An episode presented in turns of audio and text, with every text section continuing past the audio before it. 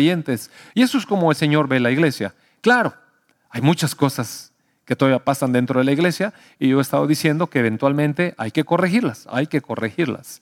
Definitivamente, pero una cosa es eso y otra cosa es la realidad de la iglesia a los ojos de Dios. Y eso es lo que el Señor nos reveló. Eh, más adelante el Señor nos mostró lo que es el cuerpo de Cristo, porque una cosa es venir a la iglesia y otra cosa es ser edificado con los otros creyentes en el cuerpo de Cristo. Mire, una vez que uno asiste a la iglesia y se empieza a decepcionar, uno puede empezar a cambiar de iglesia, si no le gustan determinadas cosas, uno sale, uno se mueve a otra congregación. Y muchas veces yo he dicho aquí, y lo vuelvo a decir porque tengo esa convicción, de que el Señor Jesucristo es el dueño de la iglesia. El Señor Jesucristo tiene la libertad para mover a las ovejas como Él quiera. Pero una cosa es que el pastor mueva las ovejas como Él quiera y otra cosa es que las cabritas se brinquen las trancas, dice. Y ese es otro asunto que a veces nos da por hacer eso. Yo recuerdo cuando me empezaba a portar medio mal, mi papá se me quedaba viendo y me decía, te estás brincando las trancas, ¿eh? Y mire, más valía que no me cayera del otro lado de la tranca porque me regresaban al redil, pero bien, ¿cómo le llaman las ovejas que le quitan la lana? Trasquilado, ¿no? Entonces, eh, una cosa es que el Señor Jesús nos mueva y yo tengo convicción de que eso pasa, porque a veces necesitamos crecer en un área, en un lugar, y Dios nos va a tener ahí hasta que aprendamos, y luego nos va a mover a otra cosa, y luego nos va a mover a otra cosa, o nos puede tener en la misma congregación siempre, no importa. Lo importante es esto, que la cabeza mueva a los miembros. Y eso es muy importante, amados.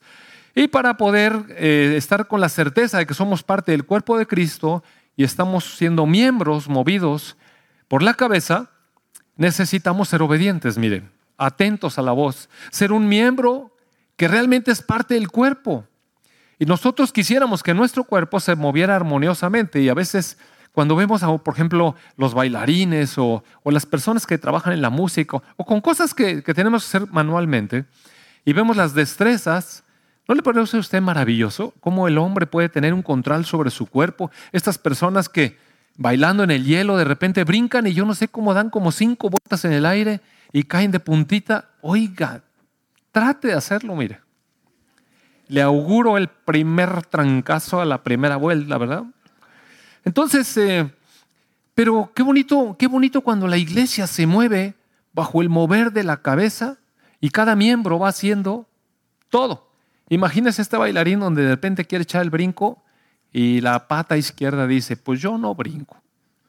En esta no brinco. Y bueno, mire, eso acaba en un desastre. Y a veces la iglesia como cuerpo nos movemos así, o sea, voluntariosamente, y se pierde la armonía de, de lo que es el cuerpo, que es las funciones de cada uno de nosotros puestas en marcha. Pero siempre bajo la dirección de la cabeza. La semana pasada que vino este hermano Edgar con su esposa, nos hablaba acerca de la diferencia entre discípulo y creyente. Y fue muy bonito, algunas personas se acercaron conmigo y me dijeron que les había parecido maravillosa la enseñanza, que no lo habían visto así. ¿Qué quiere decir? Hubo revelación. Para algunos hubo mucha revelación de lo que es la diferencia entre creer, pero otra cosa es ser discípulo. Y entonces qué bonito estuvo todo eso. Y este hermano así entre líneas solamente comentó, eh, bueno, también para ser discípulo hay que morir y a uno, ¿verdad? Y siguió hablando acerca de la enseñanza del discípulo.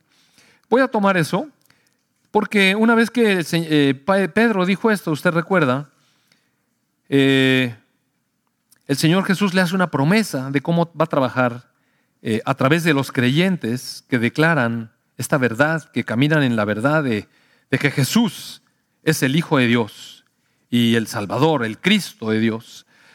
después de eso, el Señor Jesús dice que empezó a declarar, verso 21, a sus discípulos que era necesario ir a Jerusalén y padecer mucho de los ancianos, de los principales sacerdotes, de los escribas, o sea, de la gente que conocía las escrituras. Increíble, ¿no? El Señor Jesús nos dijo, miren, voy a entrar a Jerusalén y van a venir los romanos y van a venir los gentiles y todos esos violentos y me van a hacer sufrir. No, no, no. Él dijo, es necesario Ir a Jerusalén es necesario. Ahorita Jaime estaba diciendo, a ver, hay tiempos en los que uno quisiera quitarse de encima la disciplina de Dios, pero a veces es necesario. Y entonces el Señor Jesús dice, fue, es necesario ir a Jerusalén y padecer mucho. ¿Cómo va a ser necesario para el Hijo de Dios padecer mucho? Encima de todo, de los ancianos, de los principales sacerdotes y de los escribas, y es necesario ser muerto y resucitar al tercer día. En otras ocasiones también les he destacado que uno a veces se queda con algunas de las palabras y se pierde las otras. Y mire, a veces yo he dicho aquí cosas y, digo algo, a lo mejor no es tan preciso, pero si usted se queda con eso, se pierde el hilo del mensaje. Entonces yo le animo a que no pierda el hilo del mensaje. A lo mejor no venía al caso lo que dijo, me distraje o, fue una cita equivocada, pero no pierde el hilo del mensaje, porque si no, no entiende el mensaje después. Entonces, el Señor Jesús dijo, voy a hacer, voy a padecer y voy a morir, pero también voy a resucitar. Pedro se quedó hasta padecer y morir. Entonces Pedro, tomándolo aparte, comenzó a reconvenirle, diciéndole, Señor, ten compasión de ti en ninguna manera esto te acontezca. Pero él, o sea Jesús, volviéndose le dijo a Pedro, quítate de delante de, delante de mí, Satanás, me eres tropiezo, porque no pones la mira en las cosas de Dios, sino en las de los hombres. Entonces, una vez que vino esta reconveniencia a Pedro, que estuvo muy fuerte, mire, yo creo que a ninguno de nosotros le gustaría andar caminando al lado del Señor Jesucristo, disfrutándolo en todo, y después cuando vemos que alguna cosa no le está saliendo como nosotros pensamos que debería ser, ir a darle un consejo al Señor Jesús y nos diga, a ver, Satanás, siéntate ahí un rato. Ah, suman. Mire, eso está pesado. Eso, oiga, una vez se me ocurrió una cosa, mire, Déjenme decirle, una vez se me fueron los pies y mi papá estaba muy enfadado en, una ocasión y estaba enojado, pero enojado de Medio Oriente, ¿no? Y estaba enojadísimo y estaba diciéndole un chorro de cosas a todos y de repente le dijo algo a mi mamá que a mí me desagradó realmente. Y entonces, ¿qué le digo? Cállate, Satanás. ¿Sabe qué es? Se sacó de onda. Y se me quedó viendo. Y le dije, papá, por favor. y sabe que fue muy bueno. De verdad creo que fue de Dios. Porque, sea, se desconcertó y ya no dijo nada, se quedó callado y ya nunca me preguntó nada y yo, gracias a Dios. Por la misericordia de Dios aquí estoy, ¿no? Predicando. Entonces, eh, eventualmente pues viene una llamada de atención así, una sacudida, ¿no? Entonces eh, Jesús le dijo a sus discípulos, los llamó y bueno, ya pasó esta situación tan desagradable, llama a sus discípulos, mire, fíjese bien, fíjese bien, no se pierda las palabras importantes. Jesús dijo a sus discípulos, si alguno quiere venir en pos de mí, niéguese a sí mismo y tome su cruz y sígame. Porque todo el que quiera salvar su vida la perderá. Y todo el que pierda su vida por causa de mí, la hallará. Porque ¿qué aprovecha al hombre si ganare todo el mundo y perdiere su alma? ¿O qué recompensa dará el hombre por su alma? Se fija que está hablando arriba de vida y aquí está hablando de alma. Pero vida y alma eso es, lo está usando el Señor Jesús de manera intercambiable. Y ahorita le voy a explicar por qué. Porque el Hijo del Hombre vendrá en la gloria de su Padre con sus ángeles y entonces pagará a cada uno conforme a sus obras. Y mira, amado hermano, las palabras del Señor Jesucristo son solemnes. De verdad que las palabras del Señor Jesucristo son solemnes. Y debiéramos escucharlas y meditarlas y meditarlas y, y no soltarlas hasta que las hayamos asimilado. Cuando el Señor puso al hombre y a la mujer en el huerto de Edén, le dijo que no tomara determinado fruto, porque iban a morir. Las palabras de Dios son solemnes, amados hermanos. Ellos tomaron del fruto, usted sabe esa historia, se he platicado muchas veces. Y sabe una cosa, el espíritu de ellos se apagó. Es decir, la comunión con Dios se perdió. En pocas palabras, su vida de Dios dependiente de Dios, se acabó. El hombre estaba muerto. No obstante, Dice la palabra que cuando el Señor hizo a Adán eh, del polvo de la tierra, sopló sobre él su aliento y el hombre fue un alma viviente. O sea, fue un alma viviente. le dio algo que tenía vida en sí mismo, pero lo hizo dependiente de Dios. Le dijo, vas a comer de todo, vas a hacer esto, vas a señalar todo, pero esto no hagas. Es decir, sigue dependiendo de mí. Cuando ellos pecaron, en realidad, Eva desatendió la orden. No sé si la conocía o no, yo creo que sí la conocía. Y porque sí la conocía, no, sí, sí la conocía, porque empezó a dialogar con la serpiente. Y argumentó que Dios les había dicho, o sea, sí sabía ella, pero argumentó, argumentó y la serpiente le ganó el argumento. Entonces comió y luego fue y convenció a su esposo. No sé cómo haya estado esa charla. Lo único que sé es que él comió. Y a partir de entonces su espíritu se apagó, pero su alma seguía viva. Es decir, el hombre siguió viviendo por parte del alma. Nada más que contaminado, mire. El hombre quedó contaminado. En su cuerpo dice que entró tal perversión, tal perversión entró en el cuerpo de nosotros, que el pecado mortal mora en nosotros. Y en el capítulo 7 de Romanos, usted recuerda que el apóstol Pablo dice que acaba haciendo lo que él no quiere. ¿Y por qué lo hace? Se da cuenta de que el pecado mora en él mora en sus miembros y acaba conllevándolo a una concupiscencia a tal grado de tentación que a veces lo vence. ¿Y quién lo podrá librar de ese cuerpo de muerte? Dice el apóstol Pablo en una reflexión. El alma, a su vez, eh, eh, de ser dependiente del espíritu, dejó de ser dependiente del espíritu y entonces aparece una palabrita que se llama yo. Se llama yo. Es decir, ahora ya no es dependo de Dios, ahora soy yo. Mire, esta palabrita es tremenda, amados hermanos. Le voy a platicar a ratito, ahorita que veamos un video. ¿Ya tienes el video? Eh, ¿Listo? Le quiero enseñar un video, porque esto entra desde, mire, no creo que lo aprendemos.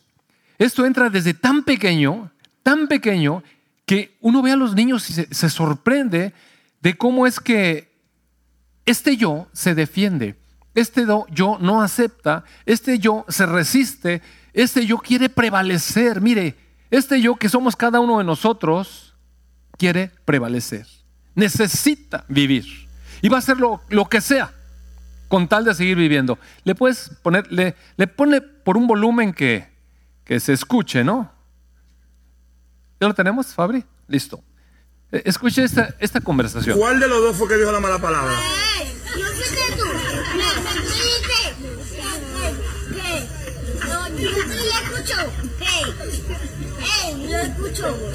¿Qué usted dice? Este se estaba volando, pero ella no te vole, que Belén te va con vos, que pedí. Y él me daba el zapato de ahí. Y él pide, pide, y me daba el zapato. ¿Y quién dijo la mala palabra? Oye, yo no estoy relajando. Permiso. No estoy checha. Belén fue él. ¿Qué dijo la mala palabra? Sí, fue él. Fui yo, fui él. Mire, para arreglar esto, ¿cuál de los dos es culpable? Ah, ¿ustedes están encherchando conmigo? ¿Quién fue que dio la mala palabra?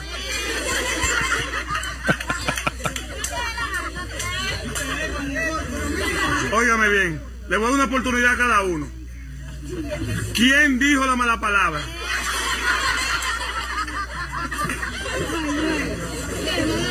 Dígame su. ¿Eh?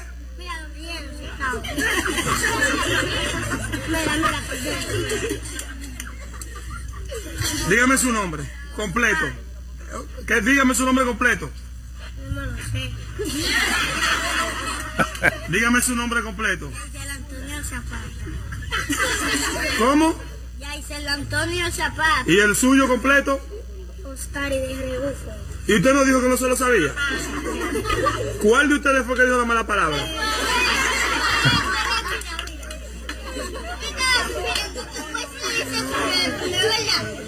Sí, permiso, cállense. fue él me puso adelante. Cuando yo me subí, él dijo la mala palabra y me quitó el zapato. ¿Y usted qué dice? Él se estaba subiendo y dije que te quite de ahí, que Belén bien, que le eche un bolche. Y después dije, y te va ese día ahí. Y una mala palabra. Ok, ya, se va a arreglar todo. se va a arreglar todo. Ya, por el amor de Dios. Vamos a, miren, mírenme a mí. Mírenme a mí. Mírenme a mí. ¿Quién dijo la mala palabra? Yo no voy a coger lucha con ustedes dos. Eh, venga, árbitro. Tenemos el árbitro aquí. ¿Quién dijo la mala palabra? Fue él, porque cuando estábamos subiendo, él, él dijo, "Pe- pero no te subas. Y fue ahí que, que él dijo la mala palabra. Ay, cuando, cuando, y cuando tú dijiste que, cuando tú dijiste que, que no se suba, que viene Belén, ¿qué es lo que él dijo? ¿Qué es lo que él dijo? Yo no dije nada. ¿Quién tiene dije. la culpa? Fue él. Nos vemos entonces. Párese de ahí, párese. No saben. Váyanse a correr los dos. Ahora mismo. Pero antes de irse, ¿quién fue que dio mala palabra? Yo no puedo con ustedes, nos vemos.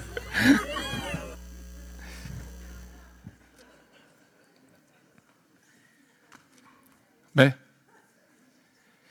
O sea, está chistoso, pero eso nos pasa a todos, amados hermanos.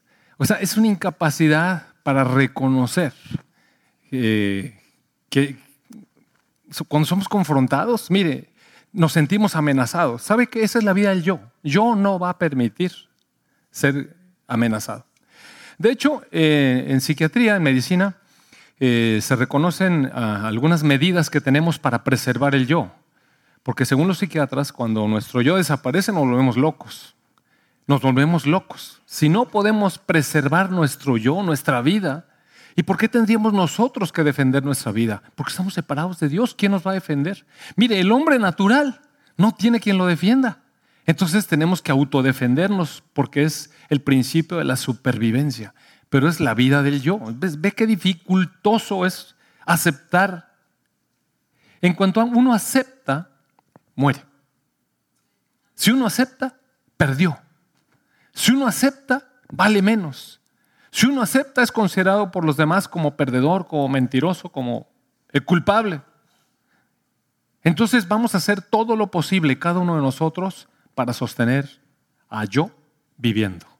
Pero recuerde usted que yo viviendo, en la escritura le llaman el hombre natural, en la escritura le llama el hombre viejo, en la escritura le llama el hombre carnal, en la escritura se le llama también a un niño en Cristo, cuando es que ya estamos en Cristo.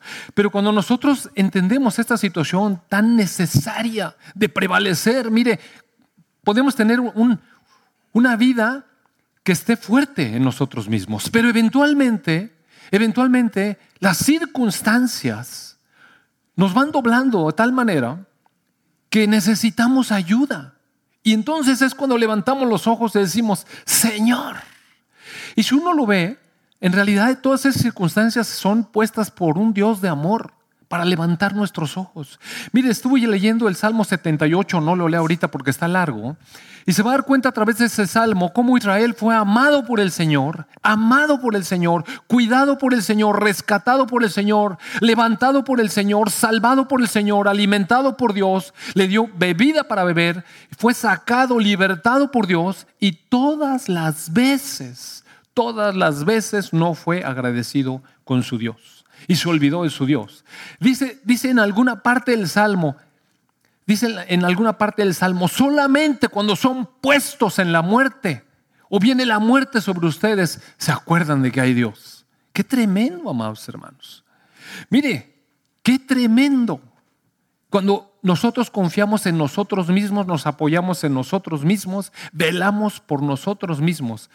Cantábamos ahorita que el Señor es el rey de, de- de nosotros, pero ¿sabe que Él no puede ser rey donde uno reina? Este yo le gusta reinar sobre uno. Vio a esos niños, mire, ni uno, ni una sola vez pudieron doblar.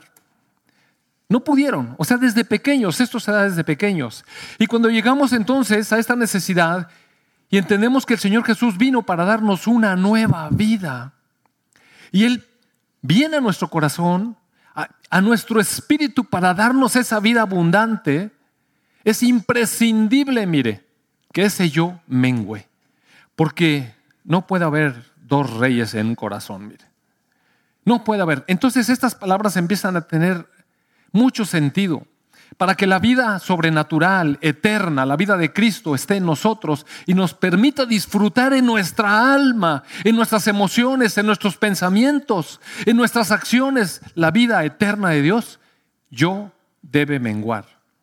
¿Sabe que a veces no tenemos muy clara, revelado la, la corrupción de nuestro yo? De verdad que no lo tenemos. Hace Hace unos años, quizás unos tres años, eh, un día algún paciente me trajo de regalo, este, venía de fuera y me trajo una bolsa de camarones. Y me la obsequió, yo le agradecí mucho, creo que era un, sábado o un viernes, no me acuerdo. La cosa fue que pues, yo no podía poder tener la bolsa de camarones ahí en mi escritorio, entonces me ocurrió meterla al baño. Pero me fui y se me olvidó. Usted sabe qué pasa, ¿verdad? Bueno, cuando llegué al tercer día, excuso decirle cómo olía. Mire, olía tan desagradable, pusimos desodorantes, lavamos, abrimos las ventanas, pusimos el aire acondicionado, el ventilador y por días y días eso apestaba. Mire, es una fetidez de muerte.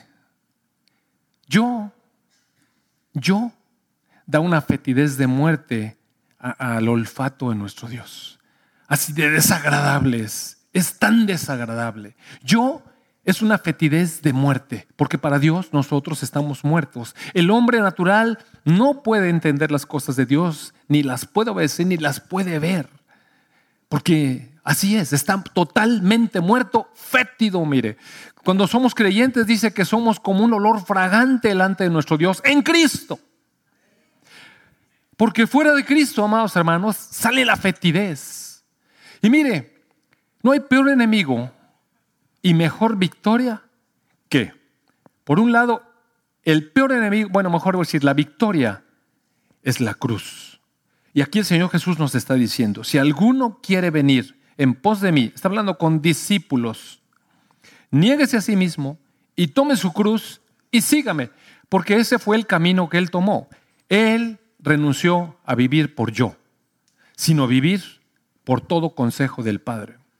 Y Él nos está diciendo, ese es el camino, ese es el camino. Cada quien tenemos que tomar nuestra propia cruz y crucificar a yo, porque yo tiene muchos argumentos, yo tiene muy buenas ideas, yo siempre quiero hacer algo. Mire, ahora que eh, íbamos a tener un evento, platiqué con mi nietita y le expliqué por qué se tenía que dar quieta. ¿Sabe? Cinco cosas de argumentos me dio para poder una alternativa a lo que yo le estaba pidiendo que hiciera. Y yo no quiero quemar a mi nieta, mire, todos sus niños son iguales. Unos hablan y argumentan, otros no hablan y argumentan, pero como dijo un niño a su papá cuando lo sentó, dijo, estoy sentado por fuera, pero estoy parado por adentro. Y mire, es a veces lo que pasa, sí, no decimos nada, estamos calladitos, pero adentro bien parado el yo, mire. Yo sigue prevaleciendo. No voy a decir nada, pero aquí está mi jeta para que la veas. Peor aún, cuando aprendemos a manejar eh, las expresiones y hacemos como que estamos contentos, pero no estamos tampoco. O sea, yo tiene muchos recursos, mire, muchos, muchos. Es desagradable, está echado a perder. Yo lo que quisiera transmitir el día de hoy es que usted y yo, porque esto es para todos nosotros como humanos, logremos comprender y, ver la realidad, tener la revelación de lo que es yo. Esta vida del alma que hacemos prevalecer nosotros y que impide el crecimiento, el florecimiento, la expresión de la vida de Cristo. Mire, el Señor Jesús no nos está pidiendo que nos muramos y que seamos nada, sino que doblegando este hombre natural, permitamos salir a lo que la Escritura le llama el nuevo hombre, el hombre interior, el hombre espiritual, Cristo en nosotros. Y claro, cada uno de nosotros lo va a expresar de acuerdo a la personalidad que Dios nos dio, pero ya no es bajo la voluntad personal, porque amado hermano, yo es fétido, mire. Yo se expresa siempre de manera desagradable. Y aunque pensamos que nada más cuando no somos cristianos tenemos yo, déjeme decirle que muchos, muy cerca de Cristo, seguimos expresando yo. Le voy a dar unos ejemplos. Vamos acá. Esto fue lo que el Señor Jesús les dijo. En el capítulo 13 del Evangelio de San Juan, si me puede acompañar, por favor.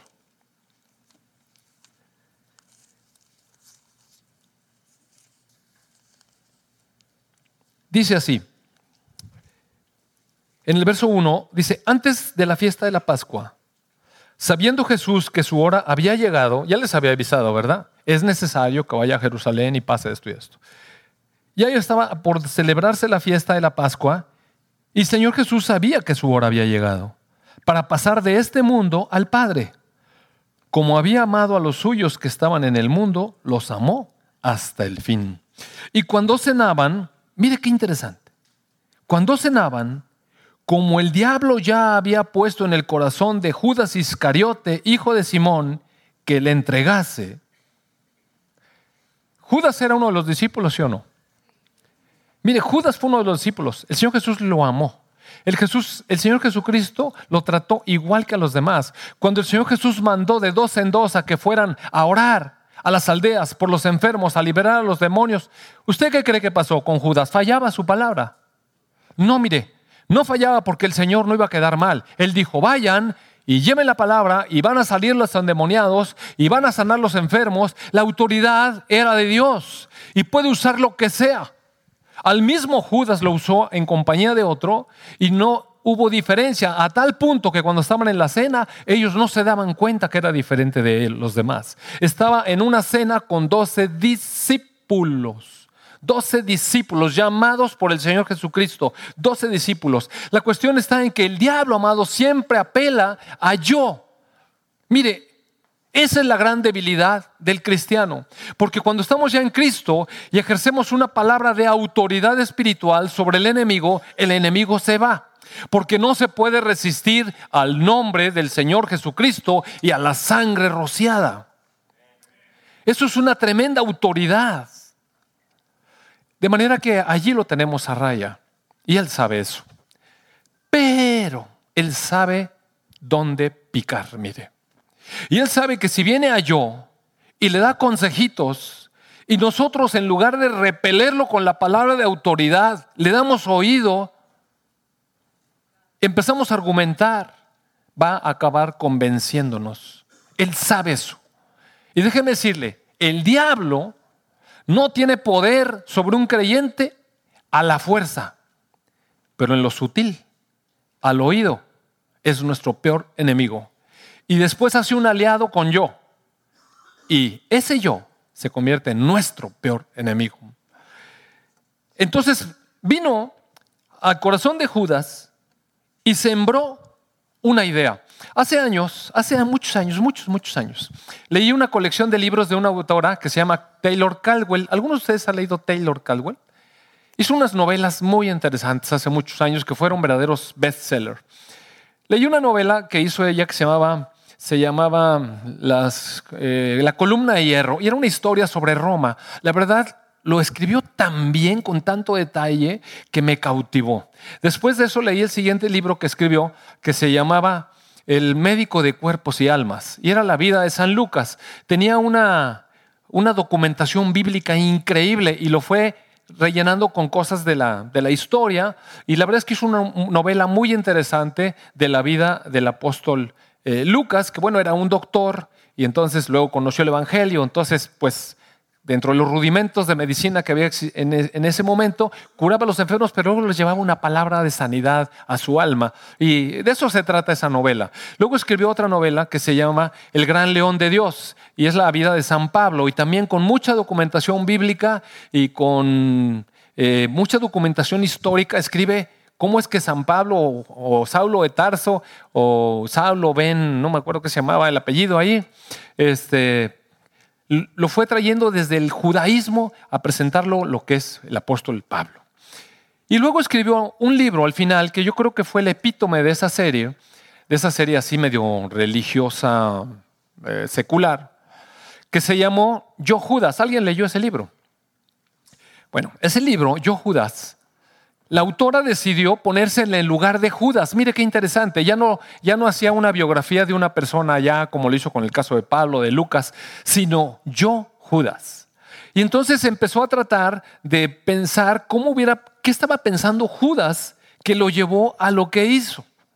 Se trató de meterse en su cabeza y en su pensamiento y llevó las escrituras más o menos. Judas era uno de los, de los celotes y este grupo era un grupo que quería la liberación de Israel de mano de los romanos. Él quería la liberación de Israel y la reivindicación del reino de Israel. Entonces traía ahí un grupo con el que se relacionó y quería eso, pero cuando conoció al Señor Jesucristo, según la autora esta, este, le, llamó la atención, le cautivó, pensó que él podría llevarlos a eso y decidió sumarse al grupo, pero cada vez que el Señor Jesús decía una cosa, él lo interpretaba a su manera.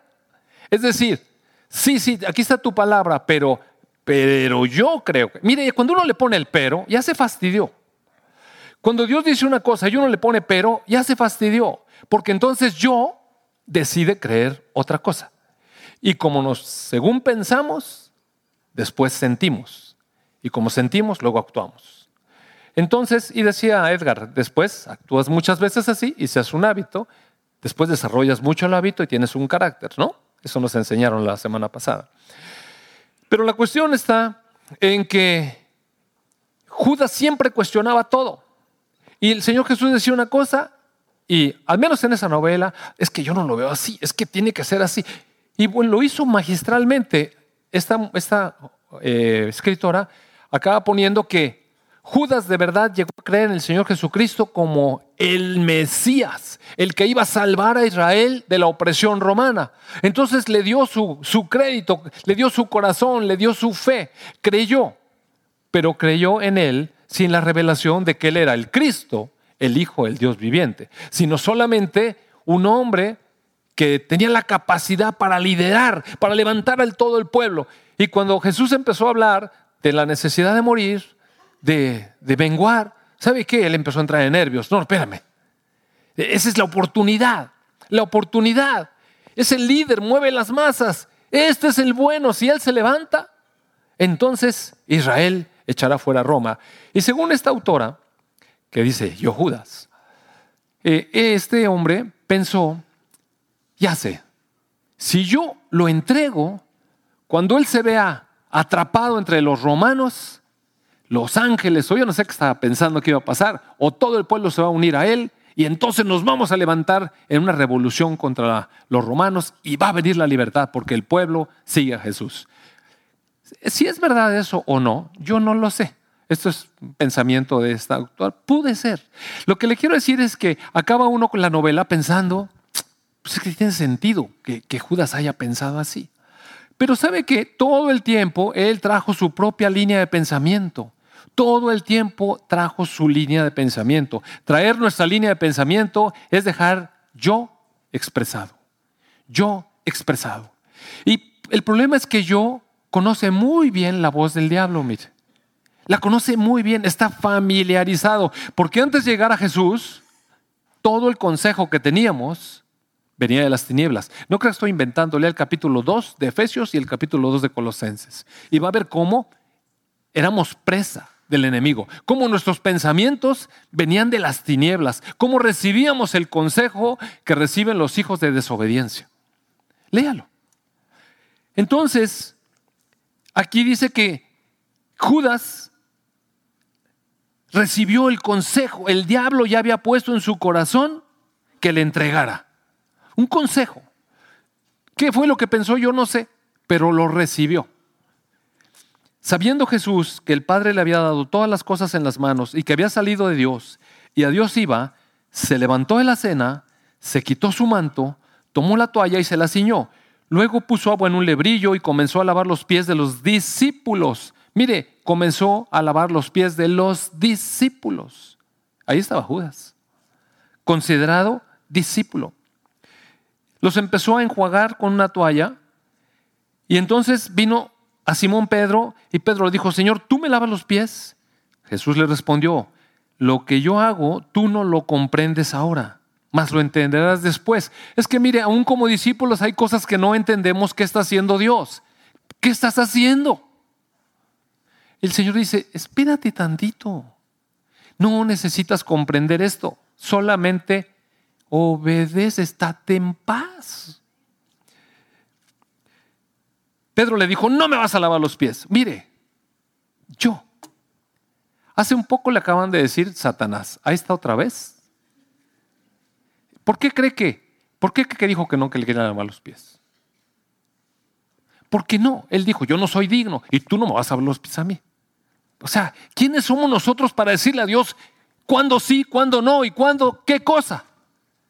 Mire, se fija el reinado. O reina Cristo en nuestro corazón con su palabra, sus acciones, su mover, o reina yo. Y ahí está otra vez Pedro diciendo que no. Y lo que yo veo es el gran amor, paciencia y fidelidad de nuestro Señor Jesús. Cuánta paciencia y cuánto amor. Era como para, que Jesús le dijera, bueno, entonces no, ya te me sales. Órale, órale de aquí. Porque mire, nosotros en yo a veces así reaccionamos. Queremos ayudarle a un hermano, queremos decirle una cosa y empieza con sus resistencias y dice, pues últimamente. Porque así somos. Pero el Señor Jesús no es así. Dijo, si no te lavare, no vas a tener parte conmigo, Pedro. Entonces Simón le dijo, ah, no, no, si de eso se trata, entonces manos, pies, cabeza. Y yo, o sea, es como yo digo, Señor, una mejor idea. Si de eso se trata, vamos a la alberca, ¿no? Entonces Jesús le dijo, el que está lavado no necesita sino lavarse los pies, pues está todo limpio. Mire, la verdad es que estos discípulos habían ido, habían ido siendo limpiados a través de las palabras del Señor Jesucristo y que cada uno de ellos poco a poco fue tomando en su corazón y fueron siendo limpiados de esa manera de pensar personal que tenía cada uno. Ya estaban cerca, mire, estaban cerca, pero todavía faltaba un poco y el Señor Jesús dice, espérate, ya están limpios, solo faltan los pies, solo faltan los pies, porque están en contacto todavía con el mundo, faltan los pies, pero no todos, están limpios, pero no todos, porque el Señor Jesús sabía lo que estaba considerando Judas. Sabía quién le iba a entregar. Por eso dijo, no están limpios todos. Así que después de que les lavó los pies a todos, tomó su manto, volvió a la mesa y les dijo, ¿saben lo que les he hecho? ¿Saben lo que les he hecho? Entonces, dice, ustedes me llaman maestro y señor. Y dicen bien, porque lo soy.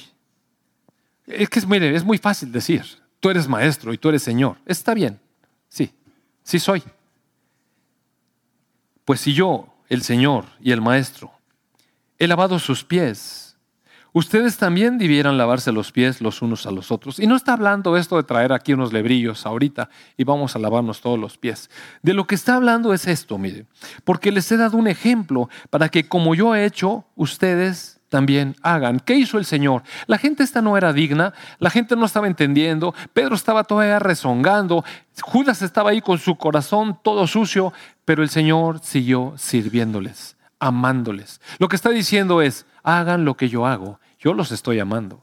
A pesar de toda tu rezongadera, Pedro, a pesar de que la, mayoría de ustedes no están entendiendo nada, a pesar de que sé que no todos están limpios y uno me va a entregar, uno me va a entregar. Ustedes así deben hacer. Les estoy dando un ejemplo. De cierto les digo, el siervo no es mayor que su Señor, ni el enviado es mayor que el que lo envió. Si ustedes saben estas cosas, serán muy bienaventurados si las hacen. En el verso 18 dice, ahora, no hablo de todos ustedes. Yo sé a quiénes he elegido, mas para que se cumpla la escritura, el que come pan conmigo levantó contra mí su calcañar. Desde ahora les digo, antes de que suceda, para que cuando suceda, crean que yo soy. Es decir, yo sé todas las cosas. Soy Dios. Y aunque éste me entregue, yo voy a morir y me voy a levantar. Eso es lo que está diciendo. Soy el Dios de la vida indestructible. Se los digo de una vez. De cierto les digo, el que recibe al que yo envíe, me recibe a mí, y el que me recibe a mí, recibe al que me envió. Entonces en el verso 21 dice, habiendo dicho esto, Jesús se conmovió en espíritu y declaró y dijo, o sea, Jesús no tenía emociones, amados, sí tenía emociones. Se conmovió en su espíritu, se sacudió dentro de él. Y dice,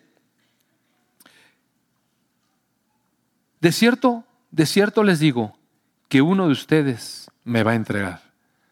Es que imagínense esa escena, un grupo de los doce amigos que han caminado tres años juntos, están en una cena muy importante para, los judíos. Ese era un momento muy especial, celebrar la Pascua. Era su familia y de pronto recordar que de ellos uno estaba en su contra y lo iba a entregar. Realmente el Señor Jesús se sacudió y vivió esa, esa cuestión en su humanidad. Sabe, saber que en la mesa en la que estoy está el traidor.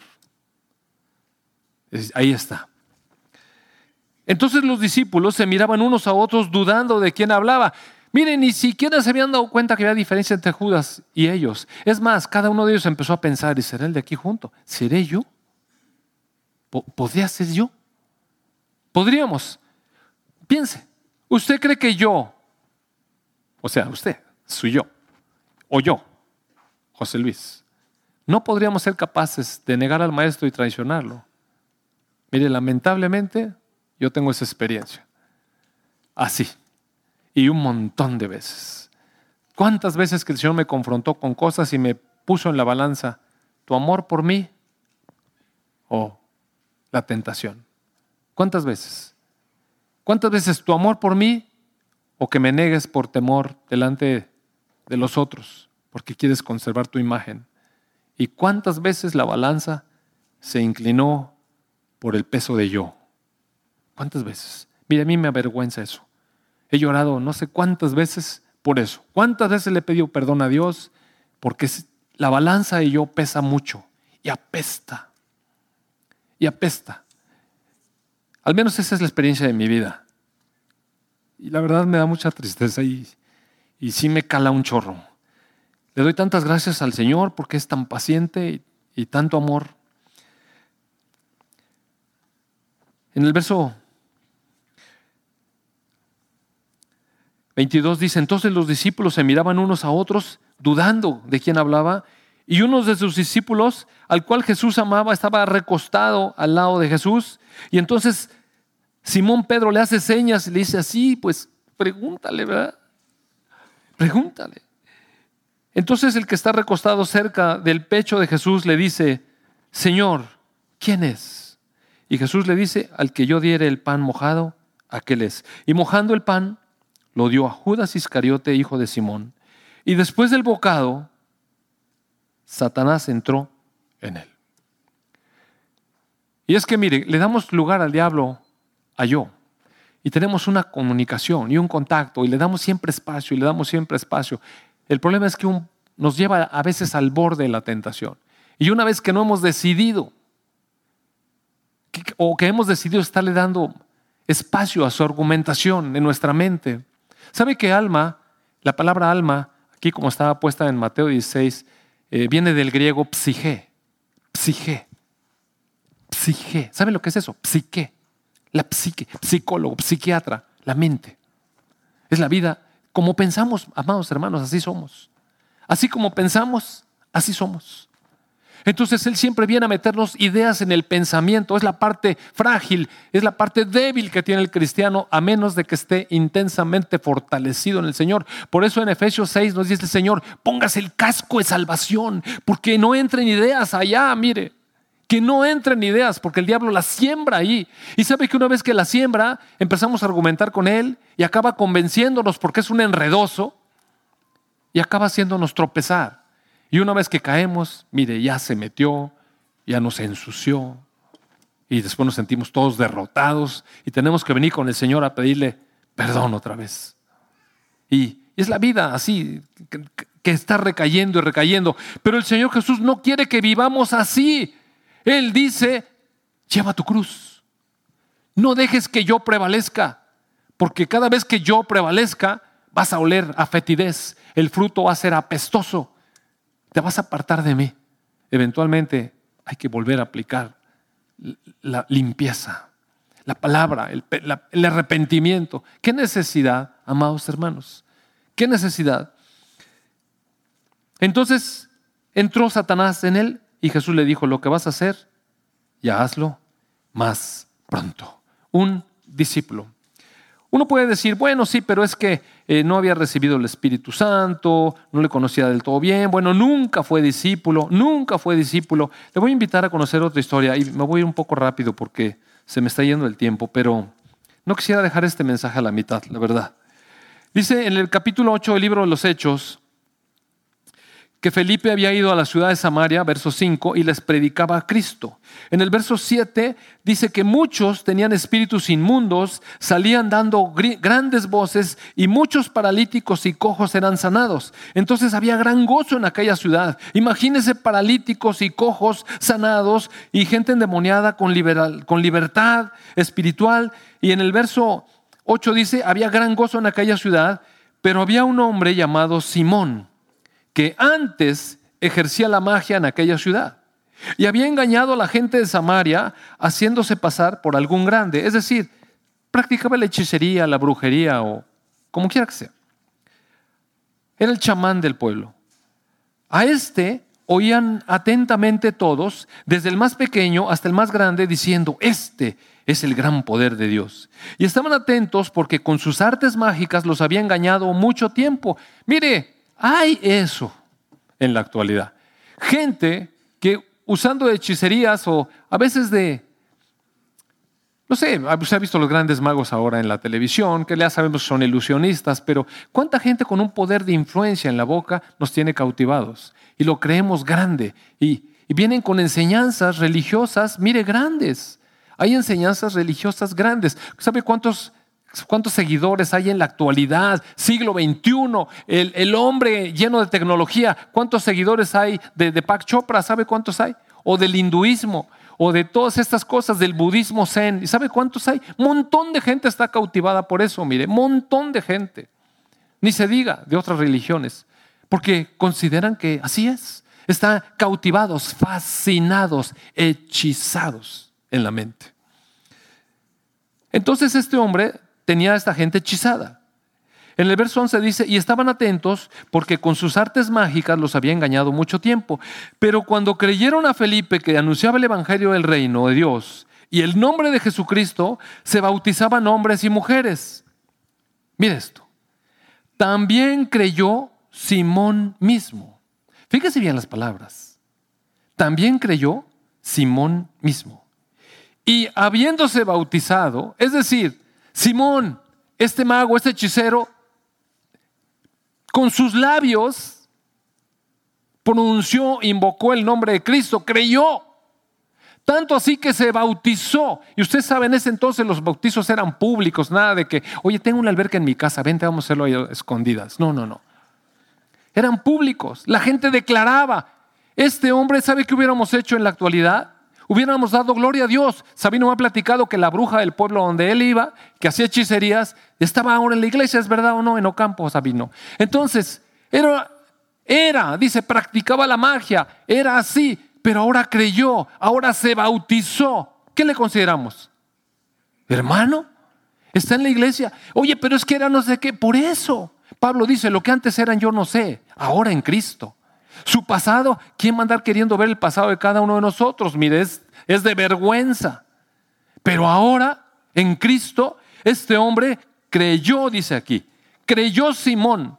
Y habiéndose bautizado, mire dónde estaba. Estaba siempre con Felipe. Tenía un hambre, unas ganas, un deseo de aprender más. Usted, usted lo hubiera pasado por hermano. Porque mire, si vamos a cuestionar que si es que leí un chorro de comentarios. No, es que en realidad no creyó. Es que eh, en verdad, por eso, pero pues entonces voy a, preguntarle a cada uno y que me llene una encuesta. A ver, de todo corazón, Humberto, ya de todo corazón, de todo corazón. Si eres creyente, ¿tu bautismo fue real o estás aquí ahí con nomás poniendo la cara de santidad y, y no crees? Entonces, ¿cómo, ¿cómo vamos a saber? El hombre creyó, hizo su profesión de fe, se bautizó, era amigo de Felipe. Yo me imagino yo que Felipe tenía discernimiento. Estaba junto a él. Y estaba viendo las señales y los grandes milagros que hacían y estaba atónito, pues claro, decía, yo anduve en la brujería y esto es otra cosa. Estaba desconcertado, asombrado, atónito.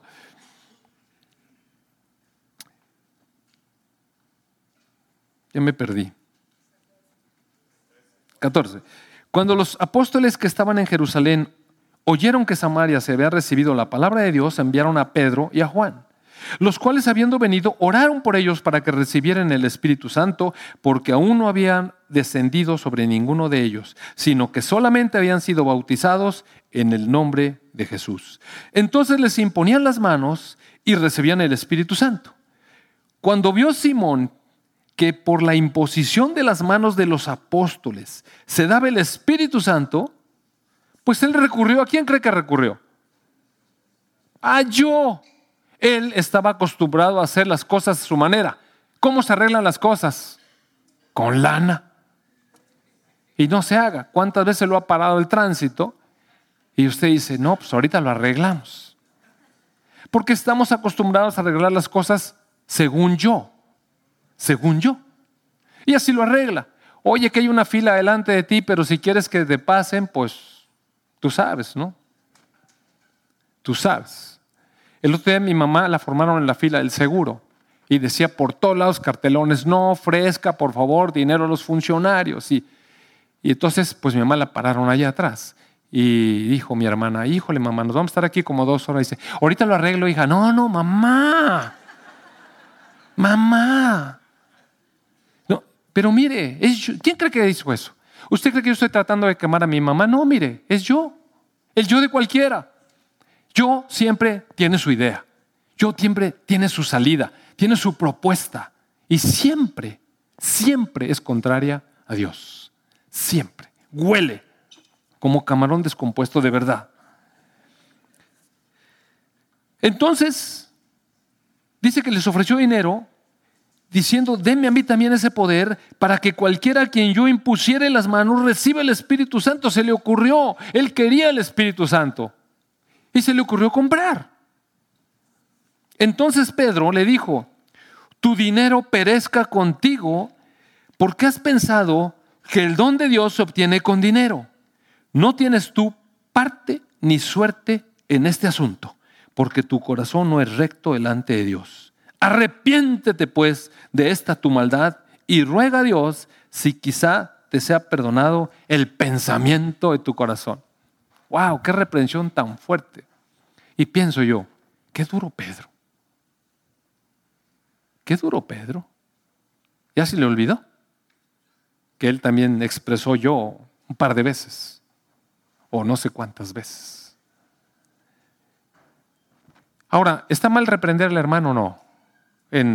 Dice la palabra, que nosotros que somos espirituales, restaurar al hermano con espíritu de mansedumbre.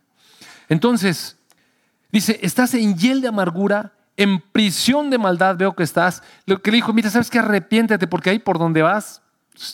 Entonces Simón, Simón le dijo, no, no, mire, es el miedo que le dio.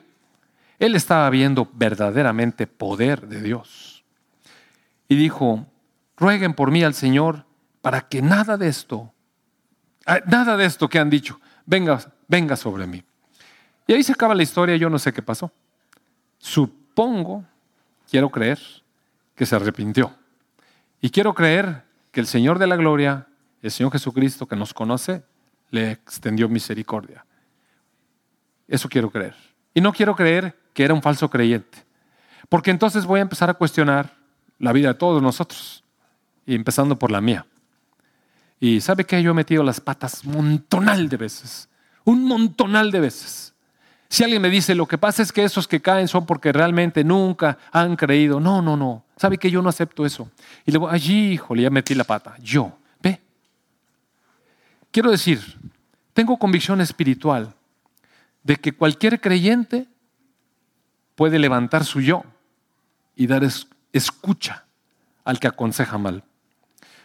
Y nos hace tropezar y nos hace caer. Por eso la iglesia tiene el testimonio que tiene. Pero también tenemos al Salvador nuevamente.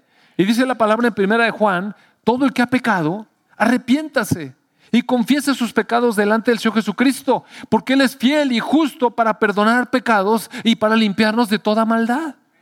Y mire, se me hace que ya se me fue el tiempo un montón. Pero hubiera querido leerles también la historia de Demas.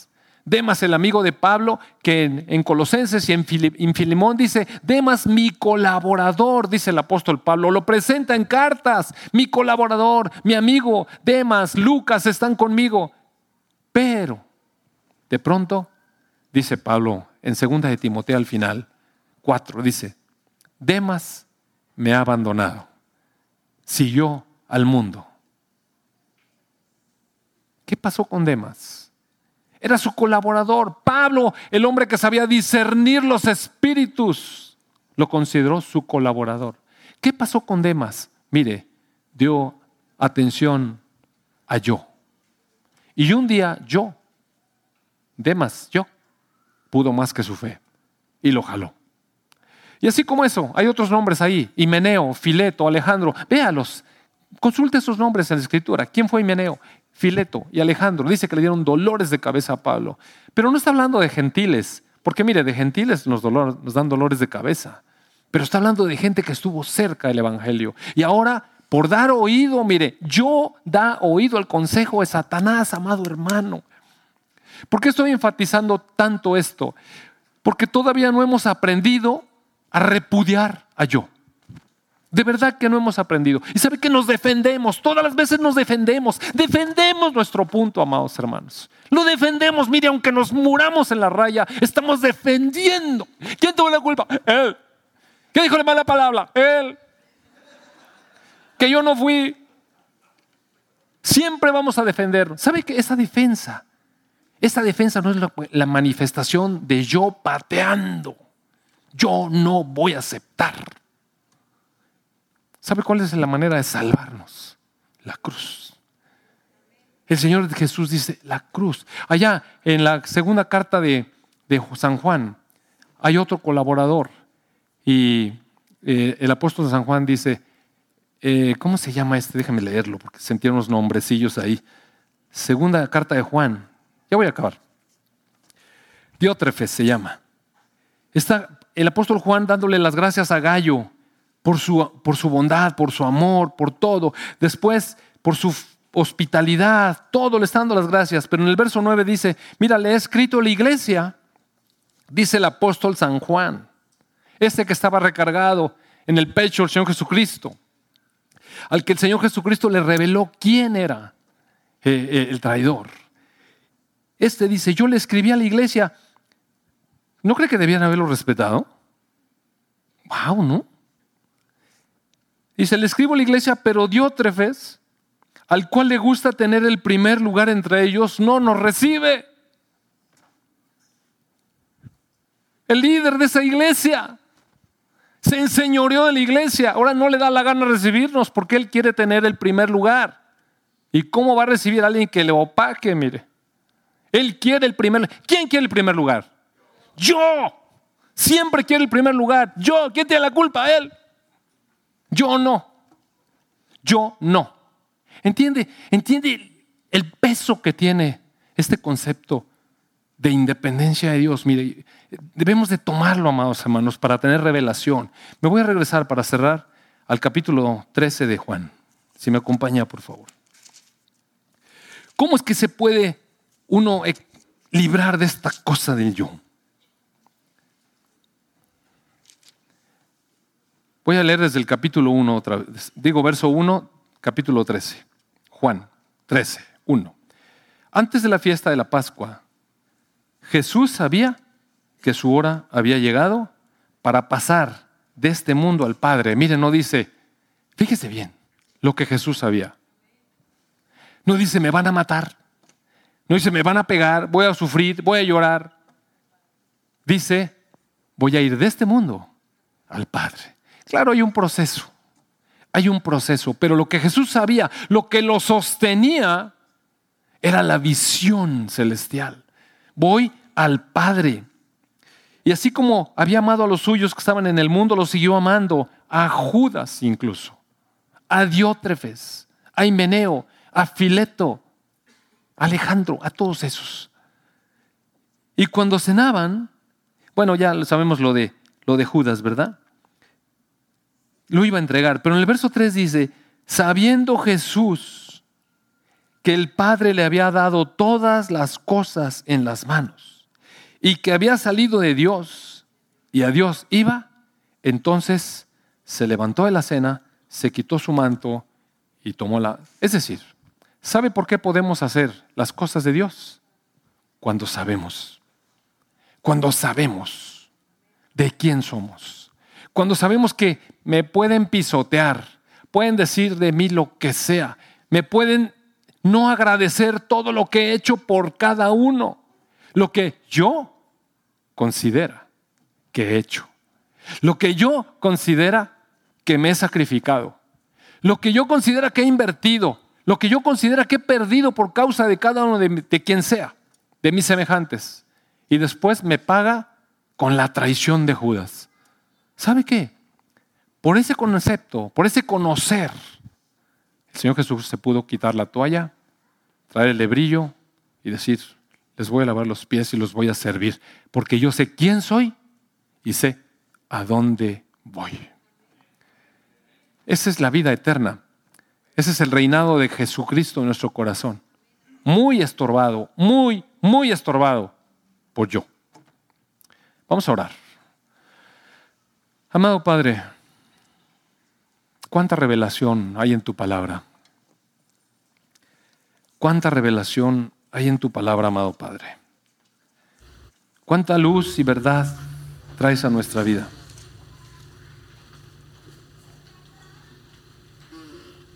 Y voy a cerrar con esta palabra. Mire, amado hermano, ponga atención y llévesela de tarea. Y esta semana, por favor, le ruego, le ruego que la medite. Son los últimos versículos antes de este pasaje que le acabo de, contar de, de Juan 13. O sea, es Juan 12 al final. Dice el Señor Jesucristo, el que cree en mí, en realidad no cree en mí, sino cree en el que me envió. El que me ve, ve al que me envió. Yo, la luz, he venido al mundo para que todo aquel que cree en mí no permanezca en tinieblas. Al que oye mis palabras y no las guarda, yo no le juzgo, porque no he venido al mundo para juzgar, sino a salvar al mundo. El que me rechaza y no recibe mis palabras, tiene quien le juzgue. La palabra que he hablado, ella le juzgará en el último día. Porque lo que yo he hablado no lo he hablado por mi cuenta. El Padre que me envió, Él me dio mandamiento de lo que he de decir y lo que he de hablar. Y sé que su mandamiento es vida eterna. Así pues, lo que yo lo hablo, lo hablo como el Padre. Amén. Amén. Hay poder en la cruz, en la sangre de Jesús. Hay victoria, redención fortaleza en Jesús. Sobre toda